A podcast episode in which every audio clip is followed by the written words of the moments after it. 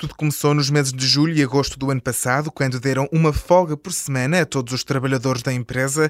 Para a diretora-geral da Onia Health, Vânia Lima, existia uma preocupação com o desgaste e saúde mental da equipa.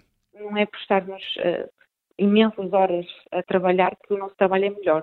Uh, aliás, até o contrário.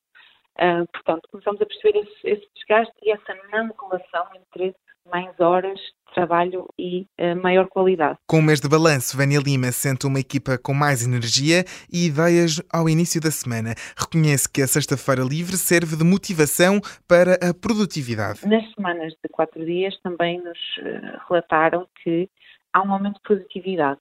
As pessoas, como sabem que vão ter mais um dia para descansar, sentem que são muito mais eficazes, fazem muitas mais coisas por dia. Isto não, não, não, estamos a falar de mais horas, estamos mesmo a falar de fazer mais trabalho, de uh, estar mais concentrado nas tarefas. O balanço dos trabalhadores é positivo. Gabriel Ribeiro é consultor de comunicação da Onia Health e confessa que conseguiu melhorar a organização reduzindo a semana de quatro dias. Ficamos com menos slots, mas ao mesmo tempo traz-nos traz uma, uma melhor um, organização do trabalho, sabemos que se calhar não posso encaixar naquele período de tempo, por isso vou encaixar neste e consigo fazer uh, tudo igual. Mais um dia livre para Gabriel Ribeiro permite tratar de assuntos pendentes. Também nos permite fazer outras tarefas que durante a semana são difíceis. E falamos de coisas tão simples como ir ao banco ou como ir, por exemplo, a uma consulta ao dentista uh, e permite-nos dar flexibilidade, deixando depois o fim de semana todo livre uh, para o lazer.